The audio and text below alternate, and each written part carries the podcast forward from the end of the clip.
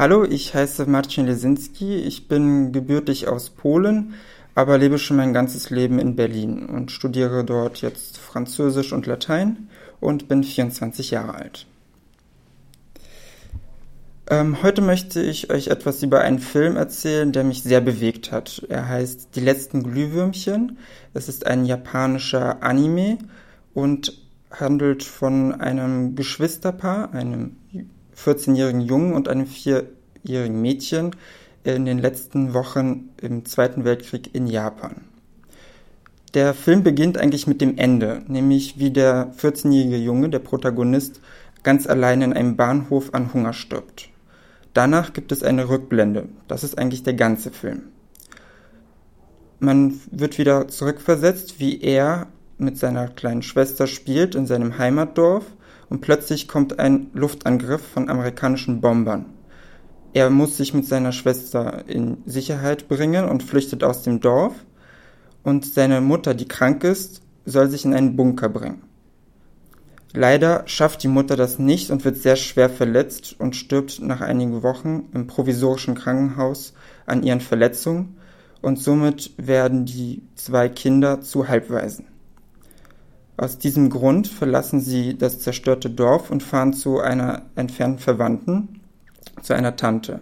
Die nimmt sie vorerst gut auf, aber nachdem die Rationen, die Essensrationen immer schlechter werden, immer weniger werden, beschwert sie sich, dass der Junge nichts tut, um dem Heimatland zu dienen.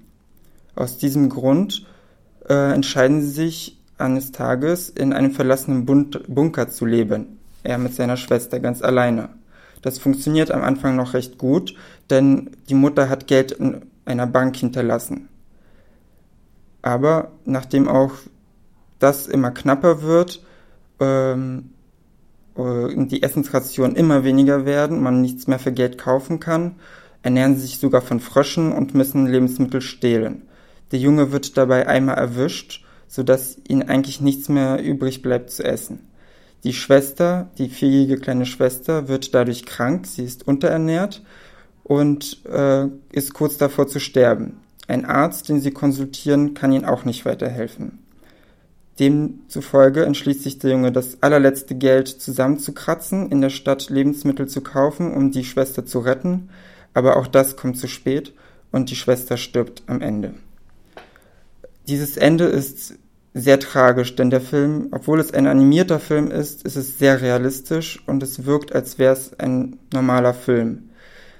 Als ich den Film vor einigen Jahren durch Zufall gesehen habe, auf Arte, einmal beim Durchzeppen durch die Sender, bin ich gleich hängen geblieben und konnte nicht mehr wegschauen. Diese Brutalität vom Krieg, ist mir sehr nahe gegangen. Und ich musste überlegen, wie wäre ich mit meiner älteren Schwester, die sich sehr viel mein, um mich gekümmert hat, immer, wie wir uns da verhalten hätten. Und wie wertvoll doch das Leben ist und wie kurz es sein kann. Aus diesem Grund kann ich diesen Film nur jeden wärmstens empfehlen.